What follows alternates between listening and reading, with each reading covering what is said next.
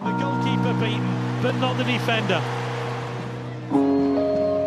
It's Madry. And there's the goal! Henri!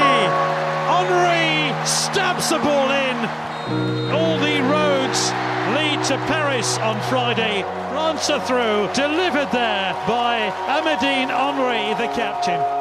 Fala galera, eu sou o Thiago Ferreira e está começando de primeira o podcast de futebol feminino do projeto Amplitude, episódio número 29.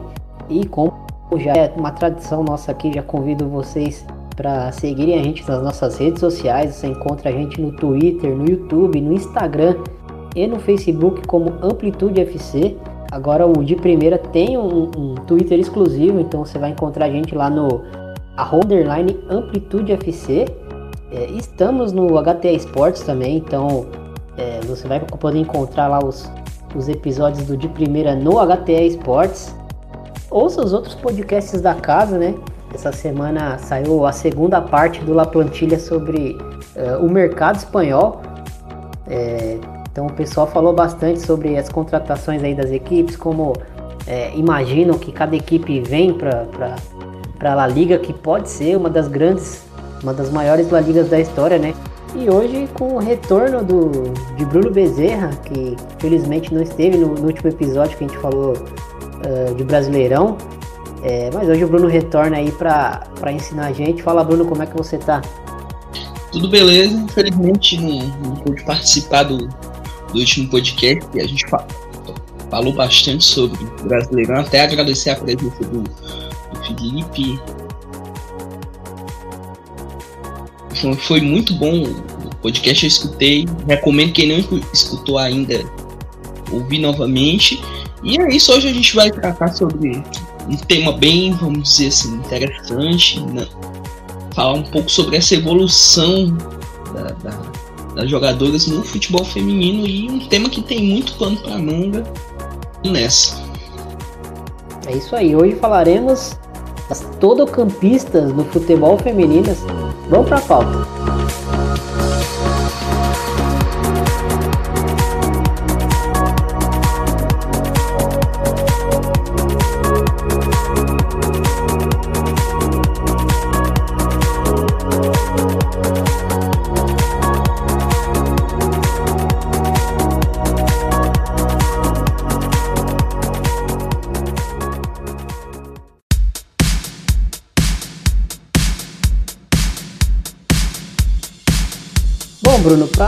Começar essa conversa, né?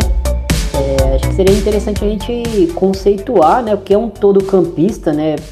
É, para você, assim, o que é um todo campista no futebol? Antes de mais nada, acho que é importante a gente frisar que muita gente criticar tática hoje não se não se discute no futebol. Futebol é resultado, futebol eu discordo. A gente tem que discutir um pouco de tática também, como é que funciona essa essa um esquema, como é que funciona um estilo de jogo, as posições dentro do futebol. Isso não se restringe só a futebol masculino. O futebol feminino também é muito importante a gente entender o que cada jogador desempenha em clube, em seleção. Isso ajuda bastante na nossa compreensão do jogo. Então, voltando ao, retornando ao tema, o que é uma todo campista? Todo campista é uma jogadora que ela é capaz de executar praticamente todos os movimentos que a gente tem no jogo, no caso. Ou seja, ela tem uma boa movimentação, ela tem uma visibilidade, ela tem uma, um, uma estrutura física boa, um bom passe, um bom chute de fora da área. Ou seja, ela participa de praticamente boa parte das ações defensivas e ações ofensivas do jogo. Então, é uma jogadora que eu diria que é o coração do time. Todo time tem que ter uma todo campista que tenha, vamos dizer assim, disponibilidade de, de, de jogar, de, de se entregar pelo time, literalmente. Então, no futebol feminino a gente tem muitos exemplos de todo campistas, né? Que vale a pena a gente destacar uma todo-campista, ela não é necessariamente um playmaker ou uma box-to-box. O que é que quer dizer esses dois conceitos? Playmaker é uma jogadora que arma jogadas de, de ataque, ou seja, ela tem uma visibilidade, uma visão de jogo, ela tem um bom passe, ela tem um bom cruzamento, mas não necessariamente ela é uma boa marcadora. Então, a gente tem muitos exemplos de playmakers no futebol feminino que não marcam muito bem. E também tem as chamadas box to box, que são jogadores que fazem a, de, de, um de um, da defesa ao ataque, né? São jogadores de meio campo que fazem essa função. A box to box é uma jogadora que tem essa boa facilidade de transitar essas duas áreas entre defesa e ataque, mas não necessariamente ela é uma boa armadora de jogadas. Ela pode ser uma excelente defensora, no caso, defender muito bem e aparecer bem no ataque para finalizar ou para dar um passe. Não necessariamente ela é uma todo campista, mas a, a grande maioria das box hoje em dia no futebol feminino são sim todo campistas. É isso, né? E, e a todo campista é, como você exemplificou bem, não é uma playmaker, não é só uma playmaker, né? não é só uma, uma box to box, mas ela tem um pouco das duas coisas também, né? Uma jogadora que consegue é, ter o controle do, do, do jogo do, no meio campo, mas é uma jogadora que, que tem recursos, né? Para pisar na área, para dar assistência, para dar um passe antes de uma assistência, enfim, para finalizar em gol. Uh, que tem essa, essas questões físicas que você colocou, né? Uma jogadora que tem que ter uma boa velocidade, uma boa dinâmica ali no meio campo, tem que ser é, bem participativa, né? Enfim, é uma meio campista completa, né? E assim, temos algumas jogadoras né, com, com esse perfil no futebol feminino. É, eu considero que, que você consegue encontrar jogadoras com esse perfil, mas jogadoras em nível, em nível de excelência, né? É um pouco mais difícil de, de apontar, né? É, eu queria começar falando de, de uma jogadora que, para mim, hoje, atualmente, é o grande exemplo né, do, do, futebol feminino nessa função, que é a Mandine Henry. A Mandine Henry é uma jogadora que, que tem tudo, né, Bruno? É difícil você é, apontar ali nela um, algum, alguma questão, algum atributo em que ela seja falha né, ali no meio campo. Sim, hoje eu acho que a Mandine Henry é uma referência para todas as jogadoras dessa, dessa posição, né, de, de campistas, acho que ela principalmente pela, pela, vamos dizer assim, pela regularidade. Ela é uma jogadora que, como você citou, raramente faz um, uma partida ruim, né? seja pelo Lyon, seja pela seleção francesa. E ela tem uma, uma característica que eu acho muito interessante nela, é que ela consegue fazer essa transição da defesa para o ataque muito boa. Assim, ela consegue fazer bons passes, ela consegue chutar muito bem de fora da área, então muitas vezes ela aparece como um elemento surpresa. Seja na França, seja no Lyon, essa questão dela aparecer como, como elemento para assustar o adversário, vamos dizer assim, uma alternativa de jogo, é, é, bem interessante isso. E é hoje o grande, a grande referência para a modalidade é Henry. Claro, ela não é a única, tem muitos outros exemplos que a gente vai citar ainda. Aqui no Brasil também nós temos jogadores que fazem bem essa função, jogadores que podem tender a, jogadores podem tender a fazer essa função daqui a cinco anos, talvez já avisando o próximo ciclo. Então, Henry hoje eu acho que é unanimidade né, nesse setor e tem outras no, a nível internacional que estão nesse nível vamos dizer assim, Henry, estão chegando nesse nível Henry, a gente vai citar algumas aí. Eu queria, eu queria que você, é, aproveitando o seu gancho, falasse um pouco da, da Seger, né? Que a gente estava até conversando em off, né? Se ela se encaixava nesse perfil de, de, de atleta de meio campista completa. E sim, né, Bruno? Talvez ela tenha sido uma das, uma das primeiras atletas assim desse futebol mais feminino mais recente que a gente conseguiu encaixar né, perfeitamente como uma todo campista nível de excelência, né? Eu diria que a Seger, tanto para a seleção sueca como nos clubes, ela era meio que coração do meio campo, né? Então ela se entregava muito, marcava muito, aparecia bastante na, na, na área para chutar, para dar bons passes. Acho que a Seger foi o primeiro exemplo de excelência. A Henry e a SEGA, vamos dizer assim, foram contempo são contemporâneos, né? Literalmente. Mas a SEGA foi a, a, primeira que talvez a gente tenha como, como, vamos dizer assim, referência recente de uma jogadora que faz essa função. Pegando um pouco mais para o passado, uma jogadora que fazia essa função a nível internacional era a Silvia Nagy, que foi treinadora da Alemanha, foi extremamente vitoriosa. Ela era uma jogadora que fazia muito bem essa função, tanto que que no começo da carreira ela jogava como, como meio campista, né? De criar assim, quando ela foi ficando mais mais experiente, com, já perto do final da carreira, ela começou a jogar mais para ataque. A Pearson Hack também ela já chegou a fazer essa função quando foi jogadora pela Suécia. Tanto que a, a, a Seger tem muito, ela é uma das grandes inspirações da, da, da Seger foi a, a, a Pearson Hack, nossa treinadora da seleção brasileira, uma das grandes jogadoras da história do futebol sueco. Então, tem muitos exemplos históricos que a gente pode jogadores que fazem muito bem, fizeram muito bem essa função.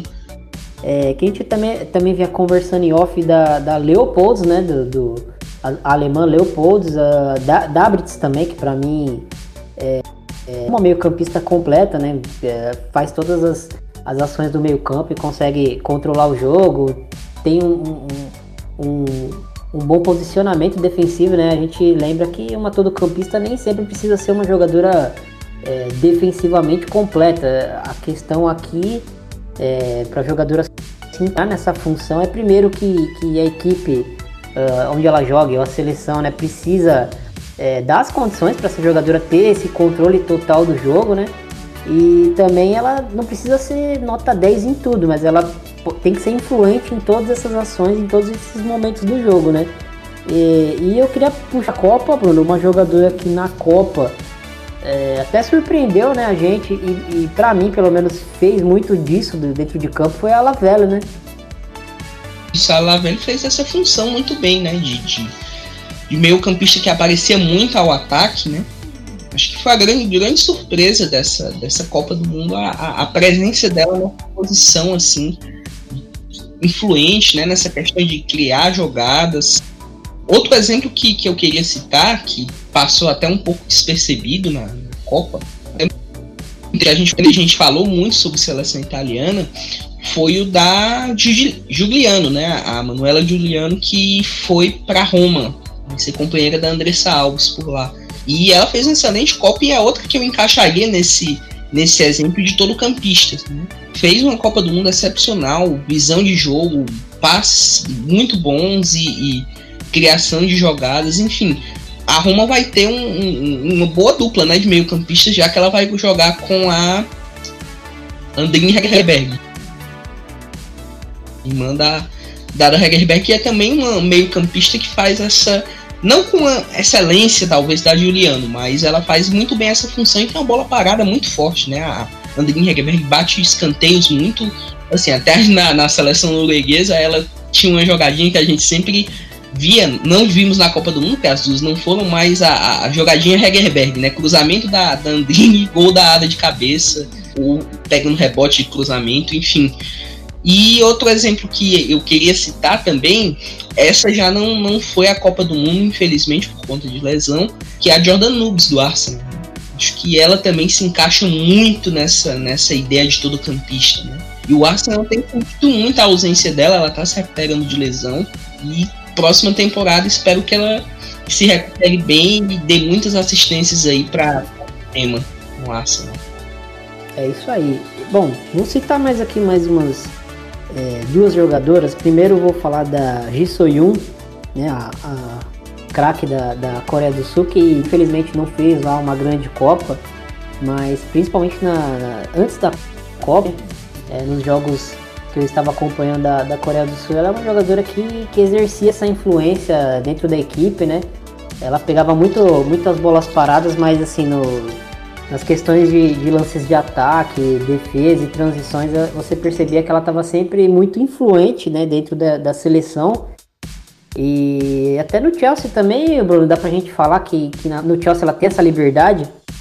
No Chelsea ela faz uma função um pouco mais de camisa 10, né? Mas não deixa de, de vez em quando jogar nessa função. E acho que com a chegada da Guru Haiten, que é uma jogadora que faz mais essa função de ponta, camisa mais centralizada na, na criação de jogadas, essa entrelinha entre o ataque e o meio-campo, acho que a Gi pode ser deslocada para essa função de, de, de todo de meio-campista mais com a visão mais de jogo. Ela e a, a Ramona Bachmann, nessa, essa dupla bem interessante, acho que pode valer a pena o teste. Isso aí fica por conta da, da Emma Reis, mas acho que é um teste extremamente válido, sim. Ela fazer essa nova função aí, como ela já fez, né? Outras vezes, a, a Ji. É, e o outro nome que eu iria citar, né, para fechar essa lista de estrangeiros, assim que a gente já usando até para exemplificar, né, jogadores que, que conseguem exercer essa função em campo, eu queria falar da, da Patrick Guijarro, né, Bruno? Uma jogadora que aparenta ser muito talentosa, assim, a gente percebe que ela tem uma facilidade em controlar o jogo por toque, é, por passes. Ela tem um controle de, de, de bola muito, muito acima da média, mas é, a gente percebe que existe um lastro para ela evoluir até em, em, questões defensivas e fisicamente ela é, já é muito ativa né, no jogo. Então é uma jogadora que a gente pode até enquadrar nesse, nesse contexto também, né, Bruno? Sim, com certeza. A Patri, eu diria que é mais pro futuro, vamos dizer assim. Daqui a uns 3 ou 4 anos ela vai se encaixar bem nessa função de, de todo campista, mas já mostra uma evolução tremenda, né? Ela não é uma perfeita defensivamente, mas participa muito do jogo, é extremamente participativa. E isso é que faz da, da, da todo campista uma função muito, muito importante, né? Essa participação no jogo. E a Patrick tem com certeza e vai brilhar nos próximos anos aí. E outro exemplo que acho que faltou a gente citar, né? essa talvez até pela, pela Copa do, a Copa do Mundo dela até foi um pouco discreta, né? mas pelo que se espera dela é a Jack Groening, holandesa, né? Que foi pro Manchester United agora. Ela tem muitas características de, de, de todo campista, né? O estilo de jogo dela, até a gente ela faz uma comparação, né? Jogar com camisa 14, a 14 que foi do, do Cruyff, né? Um dos maiores exemplos dessa, dessa, vamos dizer assim, dessa posição, né? E ela, a Groening para mim é outro exemplo que se encaixa perfeitamente nessa, nessa posição aí de todo, todo campista, de visão de jogo, passe, chute de longe, enfim. E uma jogadora que é muito ativa sem a bola também, né? É, bom, vamos, vamos falar um pouquinho das jogadoras brasileiras, né? Então, é, mais ou menos como funciona esse conceito né, de todo campista e a gente falou é, de alguns exemplos de jogadoras estrangeiras. É, mas eu queria agora a gente, pra gente falar um pouquinho das brasileiras, né? Sei que, que sua língua tá coçando para falar das brasileiras. É, eu separei aqui quatro nomes, mas a gente vai conversando e talvez é, surjam alguns outros nomes, né? Mas eu acho que, que tem um nome em especial, assim, que, que você até sabe que eu vou falar, né? Que, que para mim hoje é o exemplo, é o melhor exemplo de uma jogadora brasileira fazendo essa função, né? No, em um clube assim que a gente consegue assistir aqui no Rio, é, que é a Gabi Zanotti, né, Bruno? Ela é uma jogadora hoje, ela é uma meio campista total, né? Gabi Zanotti, ela é a gente antigamente, até uns pouco tempo atrás, dizia ah, a Gabi Zanotti era 10 clássica. Eu lembro que até com o Rafa Alves, mandar até um abraço para ele, grande Rafa, a gente comentava sobre isso, que a Zanotti fazia essa função de 10, né? Aí eu lembro que até a gente quase saiu no tapa discutindo, não, Rafa, eu gosto muito dela de 10, mas eu confesso que queria ver ela um pouco mais recuada, porque ela tem uma mente muito boa para pensar o jogo. Não só, vamos dizer assim, ficar armando jogada com 10 e tudo. Ela tinha que jogar um pouquinho mais recuada para ter essa visão de jogo. E no Corinthians, o Arthur Elias tem tirado muito isso dela, né? Ela joga um pouco mais recuada, no caso, o esquema de tático que o, que o Corinthians usa facilita muito, porque o Corinthians não joga com camisa 10, né? Camisa 10 que eu digo assim, aquela 10 clássica que fica para receber a bola das volantes e tocar para os atacantes, literalmente. Não, não tem uma camisa 10. Então, isso facilita muito para a Gabi Zanotti, porque a visão de jogo que ela tem é tremenda. Para ela criar jogadas em si é muito simples. Ela, quando tem a posse de bola, ela já sabe o próximo passo que ela vai ter em campo. E isso é genial da parte dela. Eu acho que, com certeza, espero ela, que ela volte à seleção brasileira. Acho que é uma jogadora que faz falta hoje no atual elenco que a gente tem no Brasil. São poucas as, as jogadoras aqui atuando no futebol brasileiro com essa característica de visão de jogo que ela tem. Para mim, a, que tem a melhor visão de jogo no futebol brasileiro, a Gabi Zanotti. E, enfim, tem sido extremamente positivo para o time do Corinthians nessa boa campanha que eles têm feito no Brasileirão. É, realmente, esse, esse posicionamento da, da Gabi Zanotti é, surgiu com, com Arthur Elias, né? No ano passado. É, ela sempre atuou mais como uma, uma jogadora mais próxima do gol, como você é, citou, né? Uma camisa 10 mais armadura, ou até às vezes como uma atacante mesmo, né? Mais perto do gol, é, brigando ali com, com, com a última linha defensiva é, das adversárias. Mas no Corinthians, até pelo sistema que o Corinthians joga, né, Bruno? Com, com quatro jogadores ali na frente muito móveis, sem uma referência fixa, então é, ao mesmo tempo que a, que a defesa adversária não tem uma referência ali para saber quem que é centroavante, quem, que, quem marca e quem sobra, né? Mas uh, tem quatro jogadores ali que, que, que, tão, que são uma ameaça constante à última linha, né? São jogadoras que rompem com muita facilidade. É, tanto a Milene, tanto a Vitória agora que está jogando, como, como a própria Crivellari, né? Que, que, no último jogo deu uma arrancada da, vindo da ponta direita para dentro, ela, ela o, a movimentação do Corinthians abriu as, as jogadoras do, do, São José e ela veio carregando a bola, driblando três, quatro jogadoras e, e, e, deu um passe que resultou em gol. Então todo esse, esse sistema, essa mobilidade do Corinthians na, no ataque acaba privilegiando que a Grazi, né, a própria Grazi também junto com a junto com a com a Gabi Zanotti exerçam essa função, né, que são duas jogadoras que jogam com liberdade total ali entre as duas linhas do, do Corinthians, né, Bruno? Com certeza, acho que esse esquema do Corinthians é muito interessante por isso, né? Essa, essa questão da mobilidade que as jogadoras têm, essa liberdade, não, não é, porque muita gente confunde liberdade com, vamos dizer assim, mobilidade, né? Liberdade é uma jogadora que você pode, ela joga na esquerda, ela vai para a direita.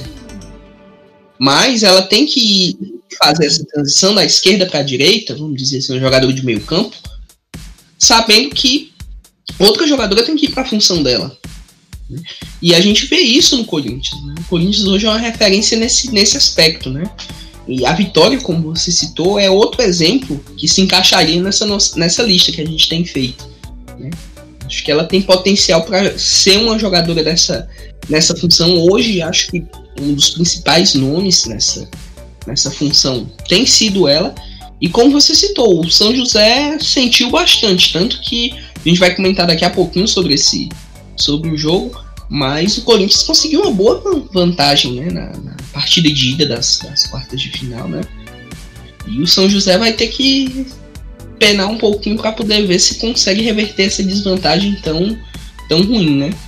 É isso aí. E, bom, citar um nome aqui que eu acho que, que pro futuro, né, pode até é, fazer essa função. Primeiro eu vou citar um exemplo histórico que a gente tem, que, assim, a Formiga, nessa última, essa última amostragem dela na seleção, principalmente na Copa, né, é, ela, eu acho que ela é uma jogadora que tem características para fazer essa função de todo campista. Eu vejo ela fazendo isso no, no PSG, né, até hoje, mas na seleção brasileira eu acredito que até pela, pela demanda do sistema, pelo, pelo sobrecarregamento defensivo ali da, da, da seleção do Vadão, né?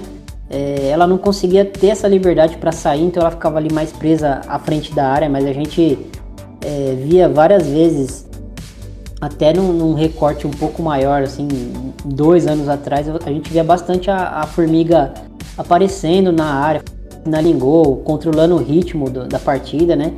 E defensivamente ela sempre foi bem intensa, né? Mesmo, mesmo ela já sendo uma atleta veterana, ela sempre foi muito intensa e, e muito, muito por ser fisicamente também acima da média, né? E eu queria citar como jovem jogador assim que, que, que eu vejo assim, perfeitamente nessas características e ela ainda é uma jogadora que é muito jovem, tem muita coisa para evoluir ainda que é a, a Yaya do, do São Paulo, né? Uma meio campista, acho que ela tem 17 anos, né, Bruno? E é uma jogadora fantástica para a idade, né? Sim, ela, ela, é muito jovem, né? Pra, pra primeiro, para desempenhar o papel que ela faz em campo já, já com a idade que tem, né? 17 anos você, pro futebol feminino, uma jogadora com 16, 17 anos, ela tá maturando em si, né? Maturando o que a gente diz, então ela não às, às vezes ela não tem uma posição definida. Então, por exemplo, eu já vi alguns casos, né? Meninas que começaram jogando no ataque, mas vamos supor, a jogadora tem uma estatura física muito boa, então muitos treinadores, ou até mesmo por questões de, de encontrar, vamos dizer, espaço no time, recuam, viram meio campistas e até zagueiras, por exemplo. E muitas vezes elas começam a, a, a, a se destacar na função que não é a original dela, né? Então, aí, aí é um grande exemplo de, de jogadora que eu, vamos dizer assim, parece que nasceu pronta para jogar nessa, nessa posição de meio campo, né? Para dominar esse, esse, esse meio campo, né? E ela me, me, lembra muito o estilo da Formiga, né? A Formiga a gente é, é referência a nível nacional, né? A vitalidade que ela tem, as características que ela tem. No PSG ela faz bastante essa função, até porque a defesa do PSG é uma defesa, vamos dizer assim, mais forte fisicamente, né? Tem a Irene Paredes e a, a, a, a se eu não me engano, a, a, a Lisa, não, é a Pauline Dudek, a, a, a polonesa. Então são defensoras bem fortes fisicamente. Então a Formiga, ela às vezes ela sai muito no meio-campo e aparece no ataque justamente por conta disso, né? Por conta dessa defesa, vamos dizer assim, mais segura, coisa que no Brasil a gente não teve na última Copa do Mundo. Era uma defesa que oscilava bastante e isso complicou bastante. Também a Formiga jogava com a Thaís, a Thaís saía mais pro jogo, né? E isso deixava um pouco. A Thaísa é um exemplo perfeito que a gente chama de box to box, né? A Thaísa não é uma todo-campista, mas ela é um excelente box to box. Então, vai acrescentar isso bastante ao Tacon. Inclusive, mandar um, um, um, um alô para o pessoal aí da do Real Madrid tá começando a fazer uns podcasts aí pro, sobre futebol feminino. Tem falando muito do Tacon, Tacon que está começando aí a engrenar, né? E a Thaísa tem, pode ser uma peça-chave nessa, nesse esquema do Tacon, né? Para a próxima temporada que está por vir aí. E, enfim, são bons exemplos a nível do Brasil. Formiga, Yaya, Gabi Zanotti. É isso, nós estamos bem servidos até nessa função para os próximos anos. É, a, gente, a gente falou de algumas jogadoras, falou também de jogadoras que, que talvez não estejam maduras né, o suficiente para exercer essa função, talvez pelo, pelo ambiente, pelo modelo de jogo da equipe, ou talvez por ainda é, ter alguns atributos que, que precisam se desenvolver mais para poder chegar nesse nível né, de, de jogadora completa, de meio campista completa. É, eu queria citar a Andressinha, né, que para mim assim, é uma jogadora que todo mundo que acompanha o futebol feminino conhece ela há anos, sabe do, do potencial absurdo que ela tem, uh, tecnicamente falando, né? Uma jogadora que, que com a bola eh, não tem muito o que dizer sobre ela, né? Uma jogadora que tem um passe longo, tem um passe curto, finaliza bem em gol, tem uma batida de falta extremamente venenosa, né? É, e pisa na área, né? A Andressinha é uma jogadora que, que, que costuma pisar na área, é, principalmente quando ela joga em equipes aqui no país, quando ela chega até a ser posicionada um pouco mais avançada, né?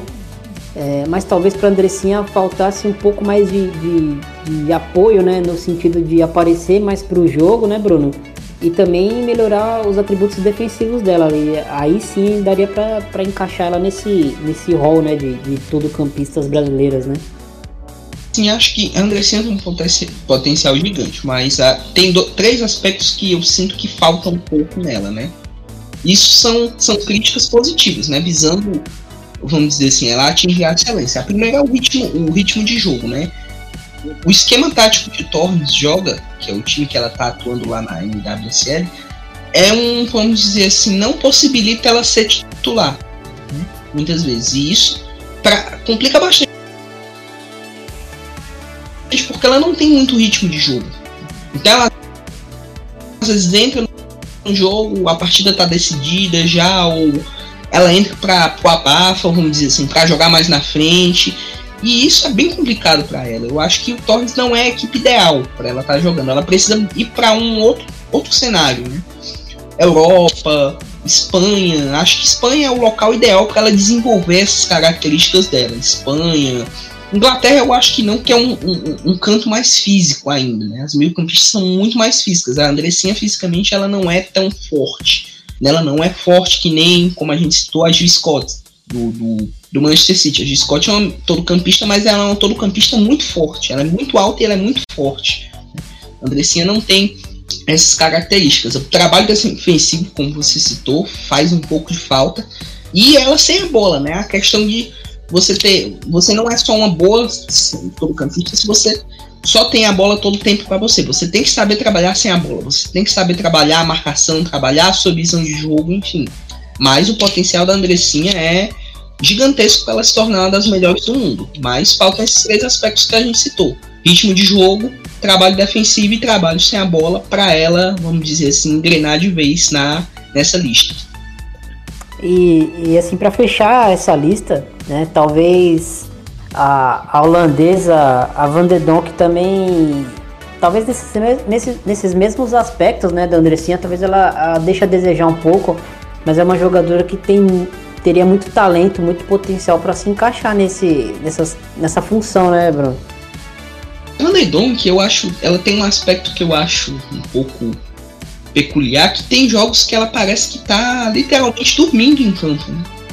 ela tem. Quando ela quer jogar, ela joga muito. Ela, no Arsenal, ela fez uma temporada brilhante, a temporada 2018-19. Um dos grandes nomes do time, né, ao lado da Miedema. Mas tem jogos que você literalmente procura por ela em campo porque ela não aparece, né? Ela é, carece um pouco dessa intensidade de jogo em algumas partidas, né? Principalmente na seleção holandesa. Tanto que o Arsenal até contratou a, a Gil Horvis, né? Que jogava no Bayern de Munique, faz características semelhantes né, da, da, da Van de Donk. Eu diria que a Horde ela é um pouco mais agressiva. Né? Então a Horde ela aparece mais no ataque, ela tem um bom chute de, de fora da área. A Horde ela tem um jogo dela, o Twente vs Bayern de Munique. Ela jogava no Twente na época. Que ela fez um gol que ela entortou a Melanie Berger, que é um exemplo de, de, de volante que se aposentou, né, recentemente, ela entortou a Melanie Megri de um jeito que parecia que ela tinha, vamos dizer assim, anos e anos de experiência. Se eu não me engano, ela tinha 17 anos. E fez aquilo e o Bayern de Munique ficou louco e trouxe ela. E não teve tantas oportunidades no Bayern, mas no Amsterdam ela vai ser uma competição bem interessante para Van der que precisa dessa intensidade para, vamos dizer assim, se firmar de vez nessa lista, como a gente citou, de boas, centro, boas campistas aí. Mas a Van de Donk tem sim características interessantes. E para mim acho que essa competição vai ser muito boa para o desenvolvimento das duas, tanto da Van de Donk como da Gil Roche. Bom, então vamos, vamos pro próximo bloco para falar de algumas coisas que estão acontecendo na semana. Vamos lá.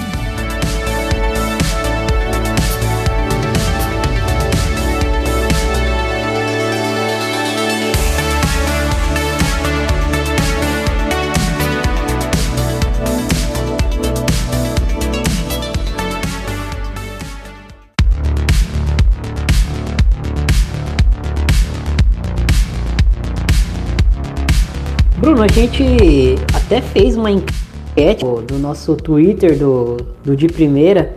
É, e nesse momento né, ainda tá, tá bem disputado, tá bem equilibrado, né?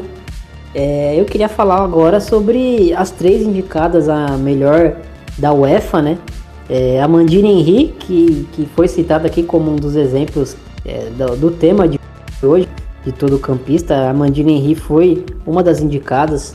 Uh, Lucy Bronze, inglesa, uh, que fez uma baita de uma Copa, também foi indicada. E novamente a Ada Hedenberg, que é, é o expoente uh, ofensivo né, do, do Lyon, as três atletas do Lyon, enfim. Uh, na nossa enquete está bem disputado, Bruno. Você votaria em quem e por quê? Botou no afiliateado. Mas Vamos lá, vamos pegar um pouco da, do que as três fizeram na temporada, né? A, a Ada Hegerberg, ela foi o grande nome do Lyon nessa Champions League, né? Fez, meteu um hat-trick na final, foi importante em outras fases. No jogo contra o Wolfsburg, ela foi muito importante, que foi a partida que eu digo chave para o Lyon chegar nessa final, além da semifinal contra contra o Chelsea, também foi outro jogo bem, que o Lyon precisou muito da Ada. E da Henry também, a Henry jogou muito. Difícil você citar porque as três fizeram uma temporada muito boa, né? se você pegar o, o misto Copa do Mundo e, e, e o UEFA Women's Champions League, a Lucy Bronze levaria, com certeza. Mas considerando só Champions League, se a gente for considerar só Champions League, eu votaria na Ada Hegerberg. Mas não deixa de ser. Você vê a excelência do Lyon quando as três atletas são indicadas né, ao prêmio de melhor jogadora da UEFA. Mas, na minha opinião, acho que a Ada leva de novo apesar da, da Lucy Bronze ter feito uma temporada muito boa e também ter feito uma Copa do Mundo fora de série. Para mim, meu voto é da Ada Hegerberg. É, eu votei é, na Lucy Bronze, né? A Ada ficou como minha segunda opção, é, mas assim, na minha cabeça também muito equilibrada essa disputa. Né? Três jogadoras extremamente influentes uh, dentro do Lyon. E eu, eu trouxe um pouco para a Copa também a, a, o debate, né? Pela Copa que a, que a Lucy Bronze fez. É, achei que, que é, ela é uma jogadora que chegou no Leão e, e, resolveu né, o lado direito do Leão, uma jogadora é, chegou como uma das melhores do mundo e, e se, firmou, né, Bruno, como a melhor do mundo, a melhor lateral direito do mundo, uma jogadora hoje única, né, uma jogadora que eu estava até lendo hoje um, um texto do, do Leonardo Miranda no Globo Esporte, é, onde ele cita essa característica do jogador poder conseguir conduzir a bola é, pensando o jogo, né? Ele deu exemplos do, do, do Pulisic uh, contra o Liverpool, né? Que, que em uma das jogadas do gol ele conseguiu é, conduzindo a bola, esperar, temporizar para dar o passe no momento certo pro, pro gol do Giroud. E a, a Lucy Bronze, ela tem essa característica, né? Uma jogadora que consegue é, conduzir a bola, consegue progredir com a bola enquanto pensa o, o jogo, né? Ela consegue é, construir por dentro. Ela já foi até testada como, como meio campista, né? Na, na seleção inglesa. Ela é uma jogadora que, que, pelo lado do campo, ela consegue desequilibrar os jogos, né, Bruno? Com certeza, né? O, com a Inglaterra, com a seleção da Inglaterra, ela chegou a fazer essa função de, de meio campista. Foi um teste que o Phil Neville fez com a, a Rachel Daly jogando pela lateral direita e a, a Lucy Bronze deslocada mais para o meio campo. Não foi muito bem sucedida a Lucy Bronze. Acho que não sei se por questões táticas ou por adaptação não foi um teste tão bom. Acho que para circunstância também, né? Então fica um teste para o futuro, talvez. Não, não, sei porque a grande questão é não tem ninguém para botar na lateral direita. A Rachel dele é uma jogadora que não é uma lateral direita propriamente dita, e ela deixava muito comprometida, né, a ala direita, porque ela subia muito pro ataque, né? A recheio deles, para quem acompanha o Houston Dash, ela joga como atacante. Às vezes ela faz a função de falsa 9, né, no, no Houston Dash, com, quando a, a, a Kelly O'Hara não joga, ou quando a Kelly O'Hara joga um pouco mais recuada, a dele faz essa função de atacante. Então, defensivamente, ela deixava literalmente um buraco ali na, na parte direita da Inglaterra e a Lucy Bronze ia ter que, que cobrir aquilo ali. É o que é que acontecia. O meio campo ficava todo livre. Então, vamos supor, um jogo contra os Estados Unidos na Copa do Mundo foi um teste que a, a Lucy Bronze jogou alguns períodos do campo no meio campo. Mas o que foi que aconteceu? Justamente isso que eu estava citando anteriormente. A, a, ficava um buraco bem no meio campo do, do, dos Estados Unidos e, se eu não me engano, a Roran foi que fez essa cobertura muito bem. Né? A Roran é um exemplo que a gente pode citar de, de jogadora que se adaptou, né? Ao, a gente citava de todo campistas, né? Que é a Lindsay Roran. Ela começou como atacante, né? E foi recuando, se transformou numa jogadora nessa nesse naipe de, de ser defensivamente até boa. A, Roran tá melhorando defensivamente e criar jogadas de ataque. Então foi isso exatamente o que aconteceu no jogo entre Inglaterra e Estados Unidos. E para mim a Lucy Bronze é única na posição, não tem outra jogadora que tanto que o Manchester City só agora trouxe uma lateral direita depois de duas temporadas sem a Lucy Bronze, trouxe a Matilde Fidalgo, que é prima do Bernardo Silva, e para ver se consegue cobrir essa, essa saída da Lucy Bronze. Já testou inúmeros nomes, jogou a, Lu, a Gemma Bonner, que é uma, uma zagueira de origem para lateral direita, mas é, ela é só muito boa defensivamente, ofensivamente não, não gera perigo. E a Matilde Fidalgo veio mesmo para, vamos dizer assim, tentar chegar um, aos 10% de Lucy Bronze no, no, Manchester City. E Bronze, na minha opinião. E, e, a Ada, né, Bruno? Pra fechar esse, esse trio aí, a gente falou bastante da Henry agora da, da, da Luz Bronze. E a Ada Hegerberg, que, que é uma atacante fantástica, né? Uma jogadora. Ela é nove completa, né? Se a gente tá falando aqui de meio campistas completas, a, a Ada é uma centroavante completa, né? Ela consegue jogar dentro da área, consegue jogar fora da área, finaliza de todas as maneiras possíveis e inimaginárias, é, consegue ter drible, tem boa velocidade, uma estrutura física impressionante, é uma jogadora completa, né? Com certeza, ela é a camisa 9 do século 21, né? Aquela que não é só finalizadora, só cabeceadora, só pega rebote e faz gol, não. Ela pensa bem o jogo, né? E a Ada, a temporada dela foi brilhante, né? Apesar dela não ter sido artilheira do campeonato francês, isso por conta do, da boa fase da Catutô, né? Que até ficou fora da Copa, até um. Comentava com o Eduardo Madeira lá do, do podcast do Fute que a, a, a, uma das críticas né, que a, a, a Corin recebeu foi não ter cham, chamado a, a, a Catutô. E a Hegerberg, ela não tem muito o que comentar sobre ela. Ela é fantástica, o Lyon depende muito do, do bom, bom futebol dela para os próximos anos, enfim. Para mim, ela merece esse prêmio de melhor jogadora na Europa, pela Liga dos Campeões que ela fez. Mas, como eu comentei anteriormente, se a gente pegar o combo Copa e Liga, a Lucy Bronze seria a campeã. Mas é como eu disse, meu voto é da Ada e mais é um voto, vamos dizer assim, bem discutível. É, até porque tá bem equilibrado, né, Bruno? É, falando um pouquinho agora de, de, de, Campeonato Brasileiro 1, a gente, no episódio anterior, a gente falou de todas as equipes do, do, do Brasileiro 1, falamos da primeira fase, mandar até um abraço pro, pro Felipe Rolim e pra Mariana Fraga que participaram é, do episódio, deram uma aula, né, para variar.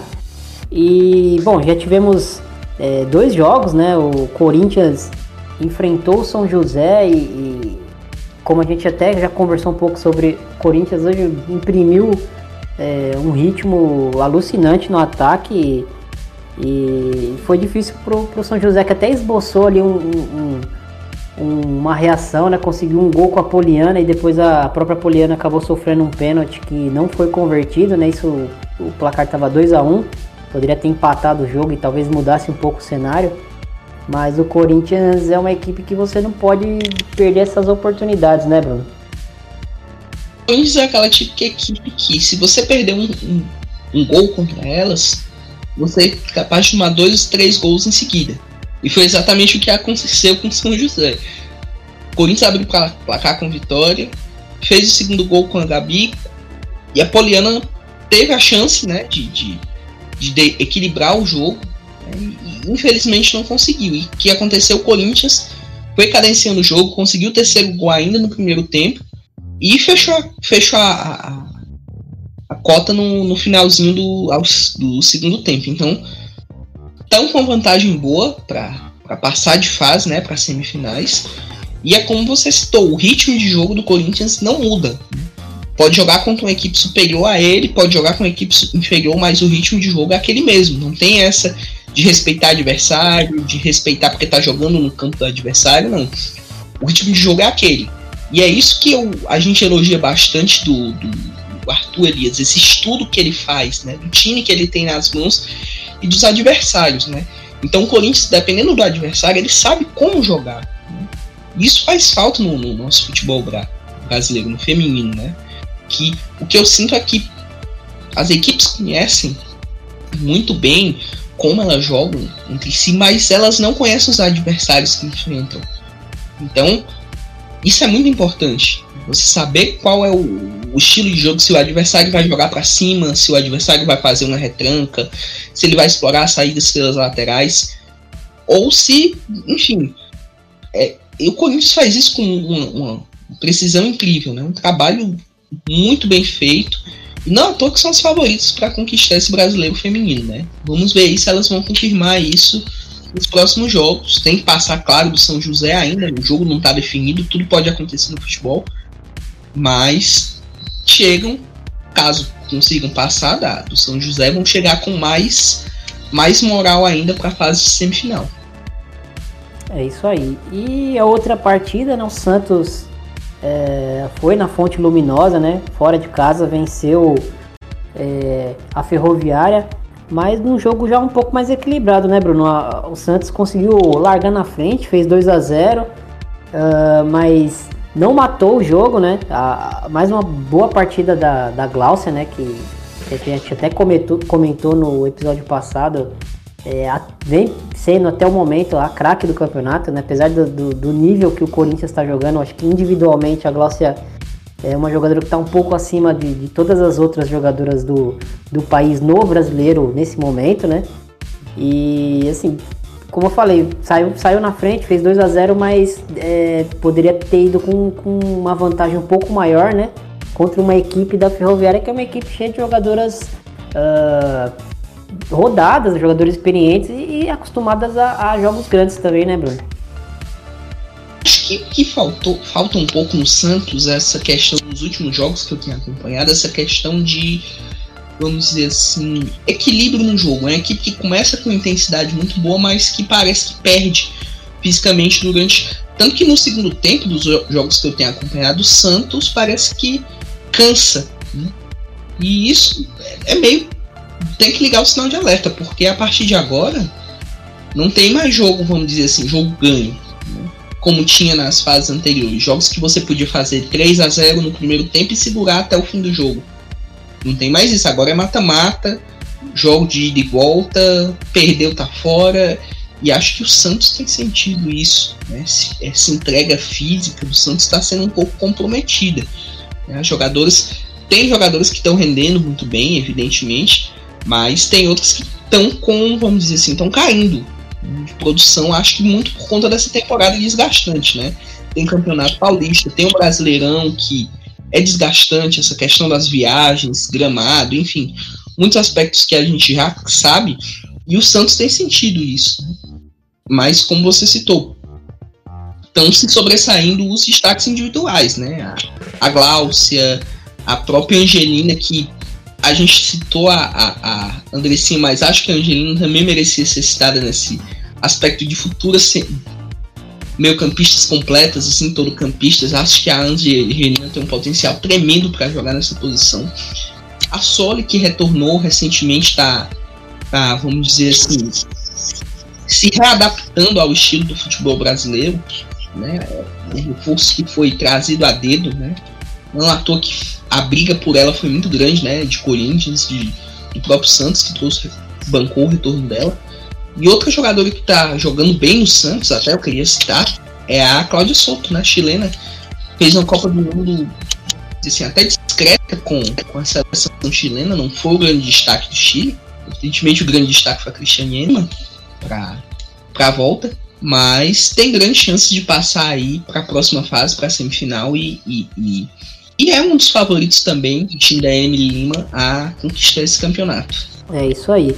É, você citou a Angelina, né? E, e me, me, ocorreu agora um nome também que, que eu tenho certeza que eu posso citar é, sem medo nenhum como uma jogadora com potencial para ser uma todo-campista. É uma jogadora que trabalhou com o Arthur é, até o ano passado, né?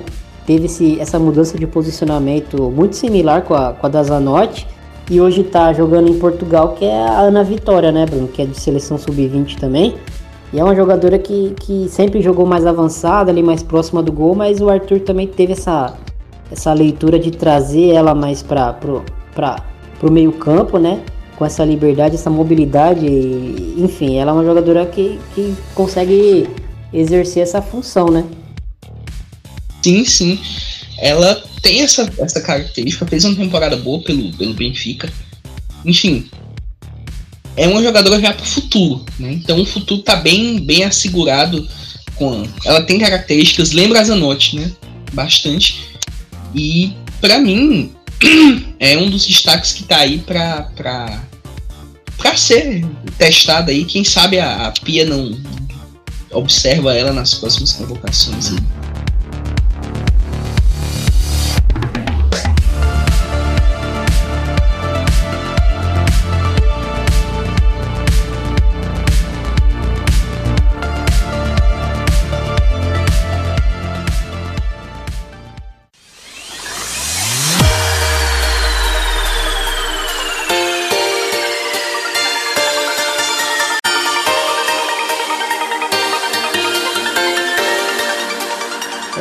Bastante, né, de, de, de, de jogadoras, um, um perfil de todo campista. A gente falou um pouquinho do que seria essa atleta dentro de campo, né? Demos alguns exemplos para o pessoal ter noção, né, de, de, como funciona essa função em campo.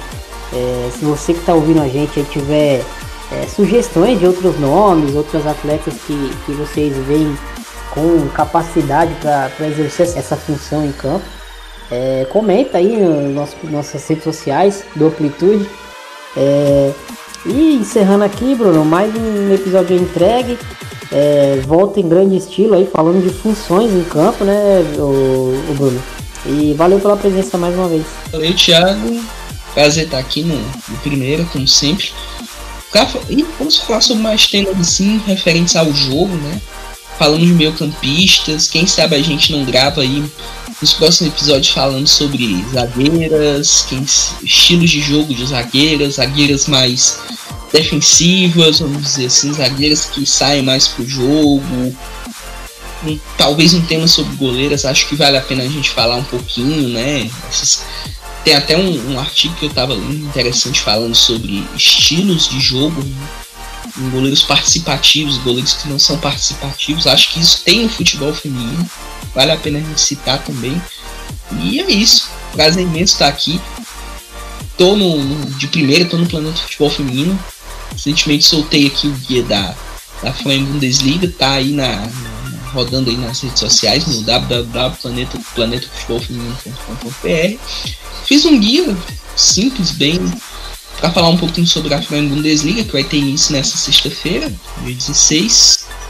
E falo sobre as 12 equipes, o que é que a gente pode esperar delas na temporada, as jogadoras que a gente pode observar. E vai ser bem legal acompanhar essa Frauen Bundesliga. Tem jogadora brasileira na Alemanha, a Letícia está no FFC Franco, lateral direito.